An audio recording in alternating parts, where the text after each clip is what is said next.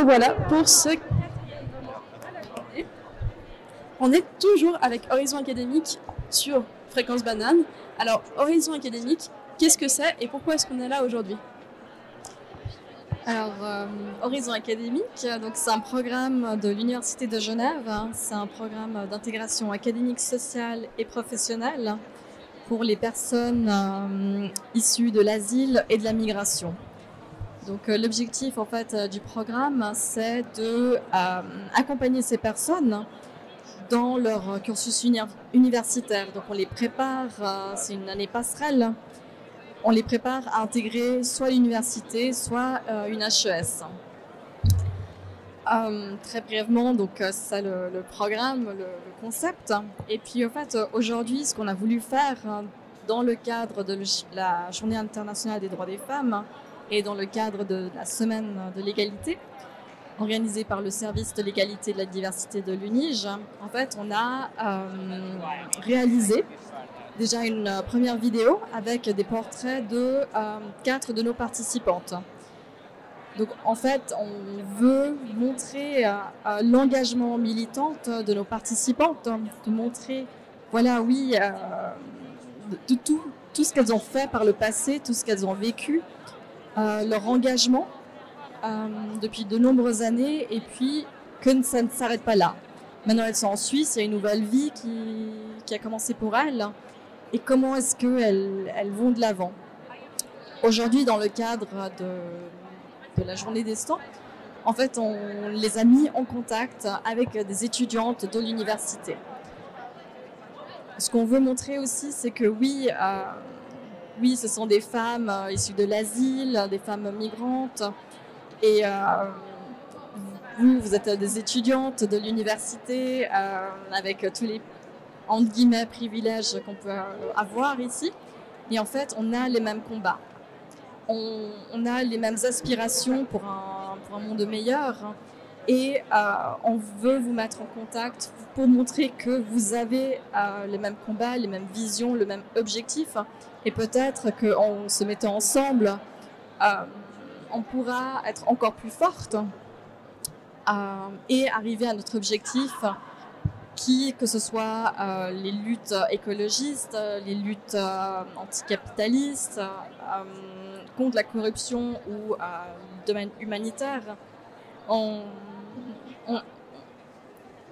va voir, plus on est ensemble et plus on, on sera forte en fait.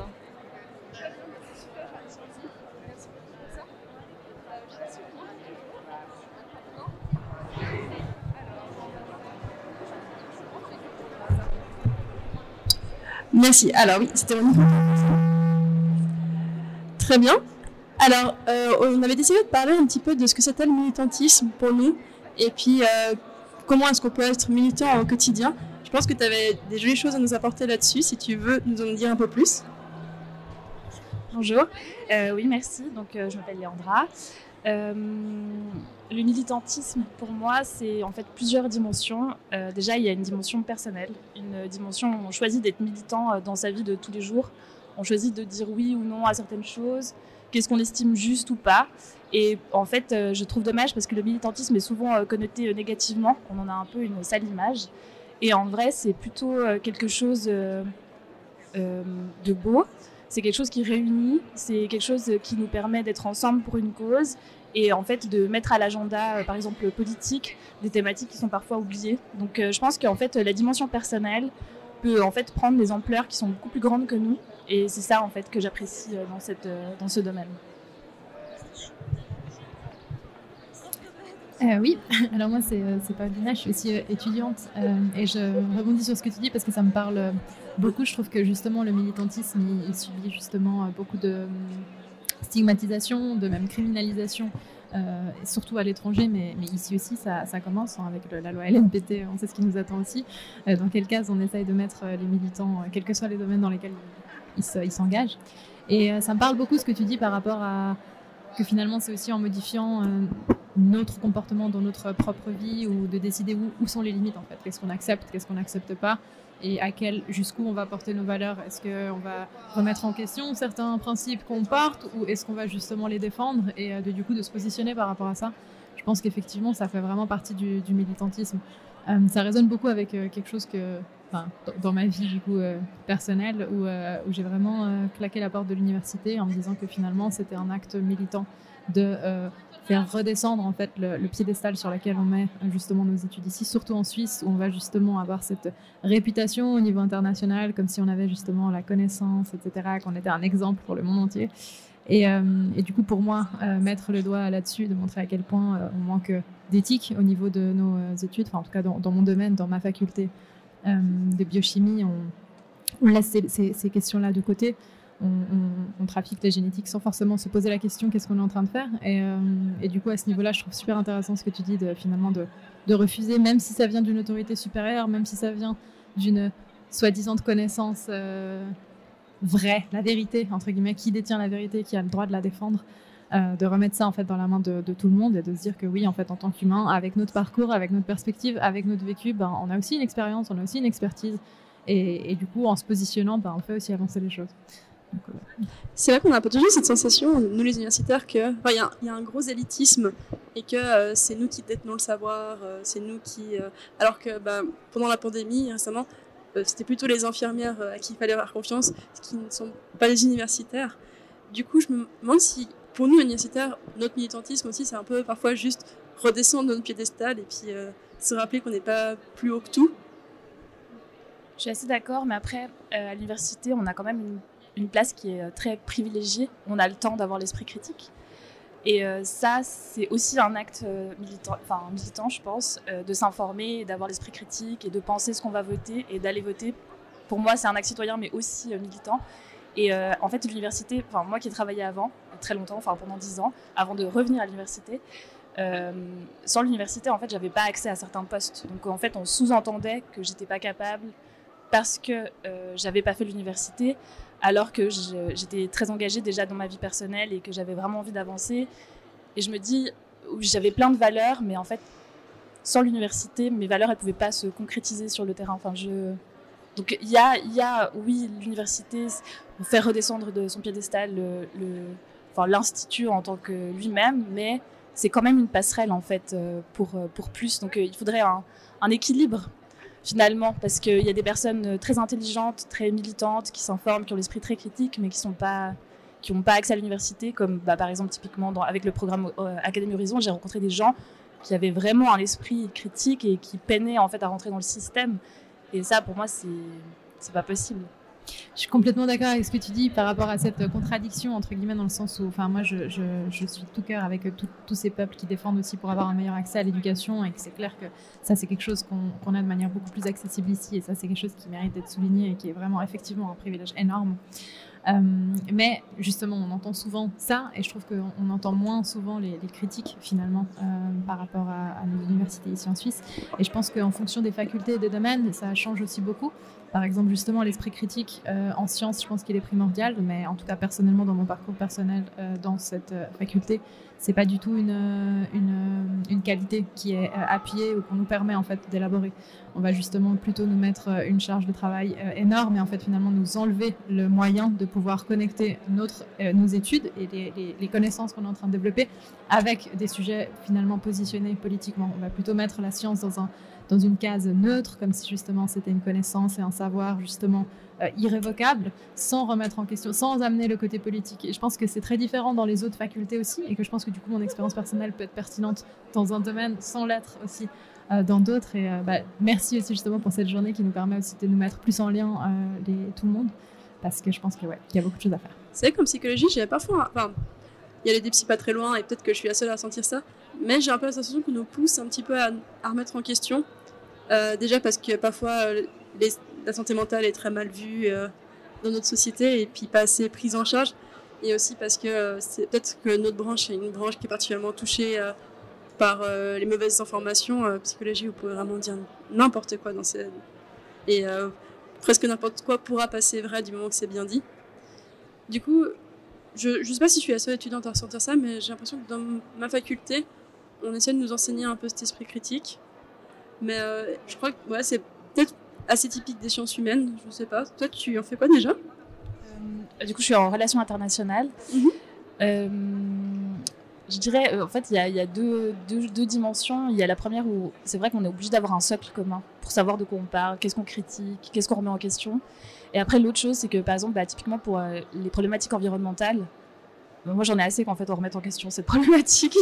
j'ai très envie qu'on agisse et justement euh, de ce côté-là, j'ai pas du tout envie d'entendre des gens qui, qui se demandent si c'est un vrai problème ou pas et comment. Enfin là, là, il faut qu'on fasse quelque chose et du coup, je me dis que en fait, ça va dépendre clairement du domaine. Mais c'est vrai que le domaine de la science, comme tu disais avant, c'est c'est très touchy parce qu'il y a quand même cette base mathématique qu'on ne peut pas remettre en question. Peut-être après la, la forme, la façon de faire, on peut la remettre en question. Mais c'est vrai que le, psychologique, c'est tellement plus subjectif. Donc, c'est quoi notre base, c'est quoi notre socle, quel est, notre, sens Ça, ça j'avoue, euh, c'est pas, pas dans mon périmètre. Mais c'est vrai qu'en relation internationale, je dirais que c'est important d'avoir un socle, une connaissance du tissu, mais de garder euh, vraiment euh, l'esprit ouvert et aussi de pas oublier en fait toutes les dimensions d'un conflit. Euh, de pas toujours avoir notre œil occidental et de regarder toutes les perspectives. Ça, je pense que ça reste très important quand même. Et puis de justement se rendre compte en fait de nos angles morts. Et ça, c'est quelque chose qui, qu'on est incapable de faire si on n'est pas en contact en fait avec des personnes qui ont une autre perspective. Et, euh, et justement, de, de, enfin en tout cas moi dans mon militantisme et dans la manière dont on transforme un peu justement notre rapport dans notre propre vie, euh, bah, ce côté-là, il est. C'est bon, c'est une table.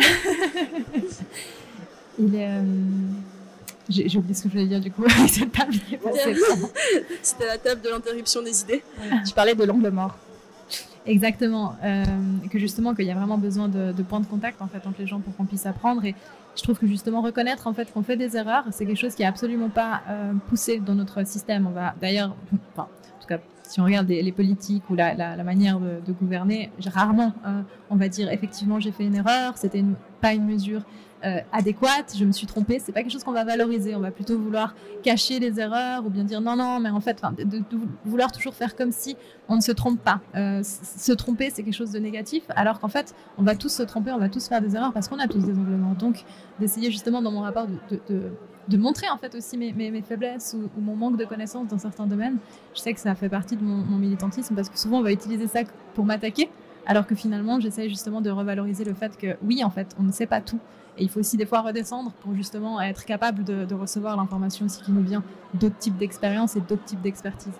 Mm Ouais, c'est qu'on n'est plus très habitué à juste euh, s'excuser et se dire que, que c'est pas grave. Et euh, aussi, ma foi, j'ai l'impression que on est de moins en moins, on pardonne de moins en moins les erreurs des gens. On a, on pousse un peu vers la, enfin, c'est un ressenti très subjectif, mais qu'on pousse un peu à la perfection et qu'on n'accepte plus les erreurs. Ah bon, il y a des raisons. Euh, il y a certains sujets où euh, c'est parfaitement d'accord. Par exemple, euh, les violences sexuelles, on arrive à une époque où, depuis MeToo, on ne tolère plus les violences sexuelles. Et c'est plutôt une bonne chose, je pense. Alors, en théorie. je, vais voir si j'arrive à me, à me raccrocher doucement, mais disons, on ne tolère plus les violences sexuelles c'est important de les définir, etc.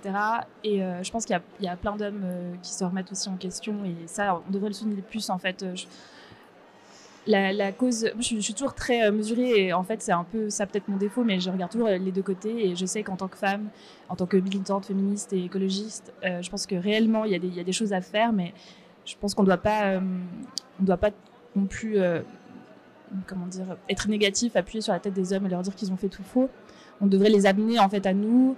Et je me dis que pour, pour ce militantisme-là, ce serait super que ce soit nos alliés, qu'on les ait plus avec nous, qu'on fasse en fait des choses ensemble et qu'on leur montre qu'il y a une nouvelle justice égalitaire qui peut, qui peut naître en fait de ça. Et ça, en plus en collaboration qu'en solo et en train de dénoncer tout. Mais ça, ça vaut, ça vaut pour toutes les problématiques en fait. Vraiment, être un tout plutôt qu'être en solo et d'être seul et d'être stigmatisé, d'être parce qu'en fait, souvent, c'est ce que je disais au début, c'est que souvent, on a cet aspect euh, négatif parce qu'on a l'impression qu'on est, euh, on est, euh, enfin, qu'on peut pas rentrer, en fait, qu'on est exclusif, qu'on peut pas rentrer dans nos cercles de militantisme, mm. qu'on est seul et qu'on revendique nos trucs et qu'en fait, il y a que nous qui nous écoutons. Et en fait, ce qu'il faudrait, c'est pouvoir faire rentrer tout le monde dans, dans, dans, la danse. Surtout que parfois, on sort assez rapidement de ces cercles de militantisme. Si les, personnes sont assez rapidement exclues lorsqu'elles ont des valeurs qui correspondent plus au. Et Euh, est-ce que c'est un problème, tu penses? Bah, Moi, j'ai l'impression que dans tous les domaines de la société, il y a cette espèce de, bulle, en fait. Il y a des mondes parallèles qui coexistent à, des endroits et en fait, il manque des points de contact. Donc finalement, c'est des bulles qui finalement perdent euh, leur, potentiel de, de, voir leur angle mort puisqu'ils sont plus en lien et donc ça reste des, des, bulles où ils vont justement se, se spécialiser, s'expertiser. Donc je pense que c'est important hein, la spécialisation, mais j'ai l'impression que dans tout le domaine, que ce soit au niveau des études, que du militantisme, que dans le reste, on a justement sur-spécialisé et donc du coup on manque de, liens en fait euh, les, uns les unes avec, euh, avec les autres et du coup ça mène à beaucoup de malentendus et étant donné qu'il y a toute cette guerre de l'information, ça fait que du coup il y a aussi un jugement qui se crée beaucoup. Par exemple si on revient au thème du féminisme juste avant, je trouve que justement, si on revient sur le, rapport aux violences sexuelles, comment il a changé ces dernières années, je trouve que justement, c'est aussi pour ça que tout d'un coup, enfin, ce que tu disais, moi, je suis, entièrement d'accord avec toi. Les, hommes sont complètement des alliés dans, dans ce combat-là. Enfin, pour moi, le mot féministe, euh, c'est pour tout le monde. En fait, euh, on, défend en fait juste à être respecté et être en tant qu'humain, en fait, au-delà de, du reste. Et pour moi, le fait qu'il y ait eu cette réaction de ces, de ces femmes qui ont pris euh, leur, leur leur euh, respect en main en fait finalement en disant non moi ça je, refuse et maintenant je vais revendiquer et, je vais plus me cacher ça a créé euh, j'ai l'impression en tout cas mon, mon, analyse personnelle ce serait de dire que ça a justement créé chez les, chez les hommes comme si on les, on les attaquait eux alors que c'était juste on refusait de, se faire euh, il y a certaines choses qu'on refuse et, et c'est pas forcément contre eux, c'était plus contre le patriarcat. Et je pense que des fois, il y a un peu un, mélange des deux, puisqu'effectivement, on, on a tous grandi dans un système capitaliste patriarcal. Donc en fait, on porte ces euh, principes-là en nous sans même le faire exprès. Donc il y a certaines choses, c'est pas une histoire de pointer du doigt ou de dire que c'est la faute de ci ou la faute de ça, mais plus de dire qu'effectivement, il y a des automatismes qu'on a qui provoquent des oppressions euh, chez les autres. Et des fois, on s'en rend pas compte. Et, du coup, le fait de, de, de militer, de, résister, de dire non, en fait, ça maintenant je refuse, ben, ça cause des, des, des ça, met en péril entre guillemets le, système, euh, comment il fonctionne avant, et donc du coup ça crée forcément des réactions. Donc je pense que c'est sain au final ces conflits, mais j'ai l'impression qu'on manque de, capacité à, valoriser le conflit, en fait, à se dire c'est normal qu'on n'ait pas tous la même opinion, qu'on n'ait pas tous la même perspective, et en fait c'est sain cette diversité d'opinions là, et en fait ça crée des, échanges intéressants. Si je peux me permettre, je pense aussi que c'est une, une, façon dont on communique la problématique. On sait par exemple euh, que les problématiques environnementales, si elles sont trop abstraites, elles ont, enfin, l'impact sur le public aura pas, sera pas le même. Et je pense que pour ces problématiques-là, c'est la même chose, c'est la manière dont on communique. Est-ce que ça touche qu'un seul public ou si ça touche tout le monde et comment, quels sont les concepts qu'on utilise, etc. Et je pense que à parler avec un langage simple et, clair, ça, ça fait que en fait, c'est plus rassembleur que si on choisissait quelque chose de très étriqué. Euh, ouais, très subjectif et avec des notions bah, justement très universitaires qu'on nous apprend euh, à l'université et qui est, qui est pas tout public et qui est pas en plus même des fois de la même faculté, euh, des mêmes, enfin, des fois c'est très très euh, bah, exclusif. Donc je me dis que effectivement c'est un choix de comment on cadre notre problématique et comment on la communique. C'est comme ça en fait qu'on peut inclure plus de personnes dans ces problématiques. C'est comme un, mot qui me dérange souvent beaucoup en écologie, c'est qu'on parle beaucoup de décroissance. Et je comprends ce qu'il veut dire ce terme, mais euh, pour beaucoup de gens, entendre parler de décroissance, c'est horrible de se dire on va arrêter, notre société va arrêter d'évoluer. Et euh, j'ai écouté une fois un podcast sur comment remplacer le terme de décroissance par d'autres termes qui seraient euh, plus faciles à entendre, plus faciles à accepter et ainsi euh, joindre plus de personnes dans la cause.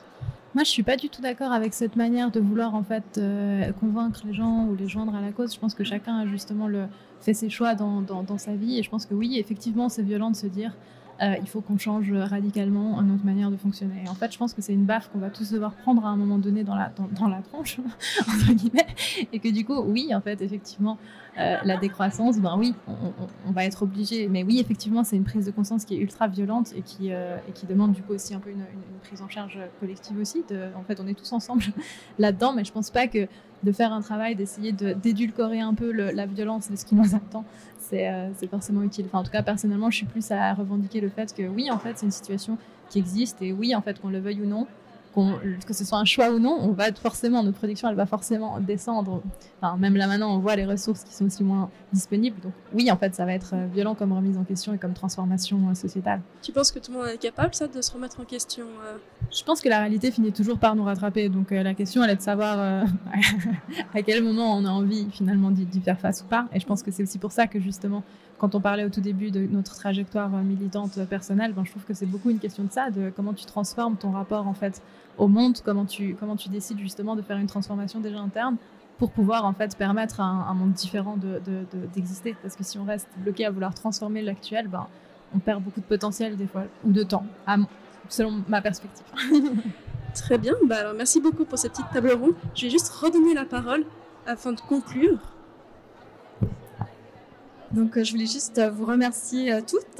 Donc je voulais remercier donc Paulina, Leandra, Ina Seiba, donc nos étudiantes et mentors du programme Horizon académique, ainsi que nos participantes Rania, Blérina, Flore, d'avoir participé à ces discussions tout au long de la journée. Et je voulais faire un, un immense remerciement aussi à Laure d'avoir animé ces discussions. Euh, donc lors de Fréquence Banane, merci vraiment de, de nous accueillir. C'était un plaisir. Et puis euh, donc merci à toutes. Merci aussi éventuellement aux personnes qui nous écoutent en direct. Et euh, merci aussi au service de l'égalité et de la diversité pour cette organisation aujourd'hui et finalement à Javier qui a fait la vidéo qui est diffusée, euh, qui a été diffusée tout au long de la journée. Merci beaucoup. Hein. Alors, au plaisir et j'espère à bientôt. À bientôt. Merci.